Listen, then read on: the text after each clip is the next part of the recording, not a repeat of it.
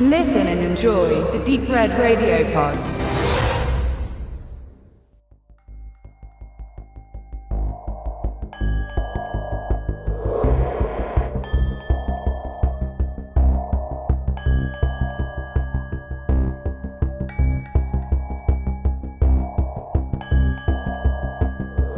Herzlich willkommen bei Wicked Cinema, dein auditiver Filmführer durch die Welten des hammeresken Horrors, namenloser Schrecken und nervenzerfetzender Grauen. Hier auf Deep Red Radio.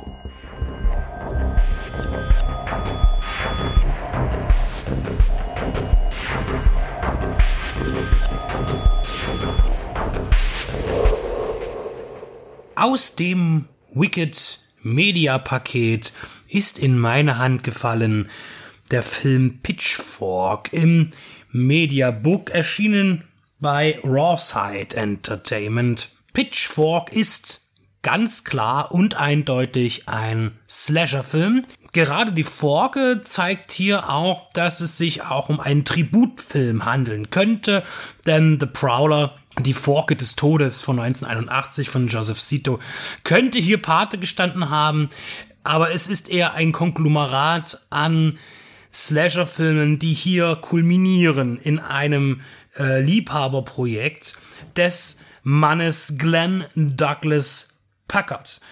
Wenn man sich in seinem Övre umschaut, wird man bemerken, dass er sehr erfolgreich ist als Tanzchoreograf und hat auch schon mit sehr, sehr großen Namen zusammengearbeitet.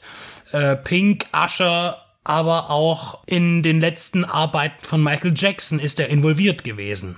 Er scheint aber ganz klar ein Kind der 80er zu sein. Seinen ersten abendfüllenden Spielfilm hat er eben nun mit Pitchfork abgeliefert. Einen Film, der auch gleich in der Vermarktung äh, damit wirbt, dass er mit einer einzelnen Kamera gedreht wurde an 21 Tagen mit einem kleinen, äh, mit einer kleinen Crew, mit einem noch viel kleineren Budget und einfach einer Gruppe von Freunden. Ähm, das kann natürlich schief gehen und äh, man muss hier ganz klar sagen, man sieht dem Film eben an, dass er ein Fanprojekt ist, das aber auf durchaus professioneller Basis entstanden ist. Das heißt, Packard hat Ahnung, wie man Szenen aufbaut und einfängt. Allerdings begeht er einen kleinen Fehler und zwar lässt er alles viel zu glatt und sauber aussehen. Das heißt, man hat hier wirklich das Gefühl, eher ein Tanzvideo vielleicht zu schauen oder ein Musikclip, weil alles unheimlich klar ist, glatt gebügelt, dieser sogenannte Soap-Opera-Look. Da hätte ein bisschen Körnung und ein bisschen Schmutz wäre eigentlich wichtig gewesen, was aber auch eigentlich nachvollziehbar ist, wenn man sich die Slasher-Filme der 80er und späten 70er zum Vorbild nimmt. Every generation has its monster, sagt er. Und äh, ja, das kann sein. Nur hatten wir vor kurzem erst noch The Hatchet, der ja doch recht erfolgreich als Serie lief. Und Packard sagt ganz eindeutig über seinen Film, er will den Grundstein legen für ein Franchise. Er möchte gerne noch mehr Teile von Pitchfork präsentieren äh, eben von diesem neu kreierten Monster, das er sich mal erdacht hat. Und zwar handelt es sich hier um einen, einen doch, einen jungen Mann, der hier ähnlich wie Jason Voorhees eine, ein tragisches Erlebnis hatte in seiner Jugend. Also in dem Fall sind eher die Eltern nicht so überfürsorglich, wie es die Mutter von Jason Voorhees war, sondern im Gegenteil, er hat sehr gelitten unter seinen Eltern und ist daraus zu einer, naja, eher menschenfremden Kreatur geworden. Und er hat statt einer linken Hand dort eben eine Pforke, die mit Stacheldraht fixiert ist. Er trägt eine Maske, die tierähnlich aussieht. Ja, und geht wild auf eine Horde von Jugendlichen los. Und da sind wir wieder bei dem, wo man sagt, äh, every generation has its monster. Es macht aber auch nicht viel Sinn, wenn man immer nur das Monster variiert, obwohl es eigentlich dasselbe tut und die Schemata gleich bleiben. Denn tatsächlich ist die Grundbasis der Geschichte absolut an Texas Chainsaw Massacre angelehnt. Das heißt, wir sehen Ah ja, ein, ein ländliches, ja, hinterwäldlerisches Amerika. Und wir sehen einen Van, der vorbeifährt, vollgestopft mit ja, Jugendlichen, jungen Erwachsenen, die mit der bunten Friedensflagge und äh, mit freier Liebe im Gepäck durch die Welt saust. Eigentlich nicht durch die Welt, sondern nach Hause von einem der Protagonisten, der sich zur Homosexualität bekannt hat und nun seinen äh, Vater zum ersten Mal wieder begegnet und sehen will, wie eben die Landbevölkerung und sein altes Umfeld darauf reagieren.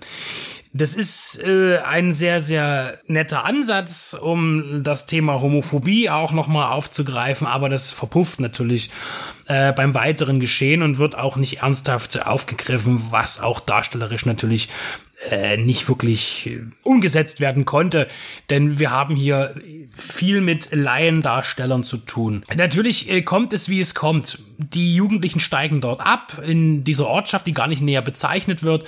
Man feiert dort eine Hüttenparty. Äh, hier wird's interessant, da kann gibt's eine, eine, eine Choreografie-Szene, da kann also hier auch Packard nochmal sein eigentliches Können einbauen. Das wirkt aber irgendwie ein bisschen fehlplatziert, aber es ist mit drin. Ja, und natürlich kommt dann auf einmal dieses Monster rum und fängt an, die Anwesenden zu dezimieren. Und das tut er tatsächlich für genre-spezifische Verhältnisse relativ zahm. Die Tötungen, die wir zu sehen bekommen, sind deutlich, ja, aber grafisch nicht detailliert. Das heißt, der entscheidende Stich oder die Durchbohrung mit irgendwas wird nie gezeigt, sondern immer nur das Ergebnis oder die Sekunde davor. Zum Ende hin wird es dann noch mehr TCM, denn schließlich kommt dann noch diese verrückten Eltern dazu, die ihren Sohn ja zu dem gemacht haben, was er ist. Er ist ja eigentlich ein unschuldiges Monster, denn er wurde ja nur zu dem gemacht durch eben die, die, ja, die Verachtung und die Malträtierung durch die Eltern. Und diese Eltern existieren auch noch und äh, unterdrücken ihren Sohn immer noch. Und er lebt das eben aus, indem er dann mal eine Horde Jugendliche kalt macht. Ja, und äh, diese äh, werden wieder sehr, sehr hart dargestellt, schon sehr stark an, an Texas Chainsaw Massacre angelehnt. Äh, da gibt es dann auch äh, ein paar äh, Foltermomente am Ende, die mir wieder auch Bauchschmerzen bereiten, weil ich sie nicht sehr gut platziert finde. Es ist wieder nur eine Kopie von, von etwas, das schon mal da gewesen ist. Und generell finde ich, ähm, ich habe ja nichts gegen den Slasher-Film und ich habe auch nichts gegen eine äh, Gewaltdarstellung im Film, wenn sie in irgendeiner Form einem Zweck dient, aber hier ist es eher ja schon banal, kann man sagen. Und das ist ja gefährlich, wenn man so etwas doch sehr Ernstes wie Folter zu banal darstellt oder dass man sagt, ach ja, das ist jetzt eine Folterszene, die ist halt auch ein bisschen eklig und äh, aber gut, ja, so sollte das ja eigentlich nicht sein. Sowas sollte schon schockieren und dann muss es aber auch, wie gesagt, passen zum Thema. Also auf jeden Fall bietet der Film all das, was man natürlich im, im Verlauf der Zeit aus Slasher-Filmen äh, so gelernt hat. Vereint viele Dinge und strebt nicht an, etwas Neues zu sein. Und das äh, kommt aber ganz klar auch äh, bei den Bestrebungen des Regisseurs heraus und des Autors, dass er das eigentlich gar nicht will, sondern eigentlich nur etwas schaffen wollte, was die Leute schon kennen. Und somit bleibt Pitchfork inhaltlich selbstverständlich dünnhäutig, was man ja auch nicht anders erwartet. Bei den Effekten muss ich ehrlich sagen, hätte ich mir ein bisschen mehr vorgestellt und auch ein bisschen mehr Handarbeit. Die ist zwar hier auch zu erkennen, aber oft zeigt die Kamera eben dann doch eher weg. Und wenn sie hinzeigt, dann finde ich persönlich, sollte bei einem Slasher-Film auch immer der Unterschied ganz klar erkennbar sein. Also die, die, die zu sehenden Gewalttaten sollten eben nie sehr realistisch wirken, sondern schon auch etwas puppenhaft. Denn erst dann entwickelt sich daraus auch ein Unterhaltungsfaktor. Im, speziell in diesem Genre. Und da konnte vielleicht auch wegen des nicht existierenden Budgets auch nicht so viel gemacht werden. Man hat sich viel Mühe gegeben, das, äh, da, den, den schwarzen Mann zu kreieren, aber darüber hinaus eben für die Effekte war dann scheinbar für die praktischen Effekte nicht mehr so viel Geld da. Ähm, Packard gibt sich unheimlich viel Mühe mit der Kamera, das heißt, man möchte gerne groß sein, man macht mit Drohne und überlegt sich auch sehr gut, wie man ähm, die, die Narration umsetzt, das heißt die Gespräche und Dialoge, dass man versucht, sie nicht nur so plump die Kamera hinstellen und draufhalten, sondern dass man schon ein bisschen Bewegung hat. Aber all das kulminiert am Ende eben nicht in den ausgereiften, modernen Slasher-Film, da hätte es noch etwas mehr gebraucht. Wer sich diesen 2016 entstandenen Film zulegen möchte. Und das werden ausschließlich Menschen sein, die in dem Subgenre absolut verankert sind, denen steht dieses Mediabook zur Verfügung, auf dem sich auch Bonusmaterial befindet, auch Bonusmaterial, das exklusiv für die deutsche Ausgabe produziert wurde. Es gibt im Booklet keinen Text, es gibt eine Stellungnahme vom Regisseur und auch noch einen redaktionellen Hinweis und es gibt einen Comic-Teil. Leider deckt es nicht meinen Anspruch an einem guten und wirklich ernsthaft unterhaltsamen Slasher-Film. Und da ist vielleicht der, der Mikro-Budget-Movie auch nicht geeignet in diesem Genre, denn wirklich tolle praktische Effekte kosten Zeit und auch Geld.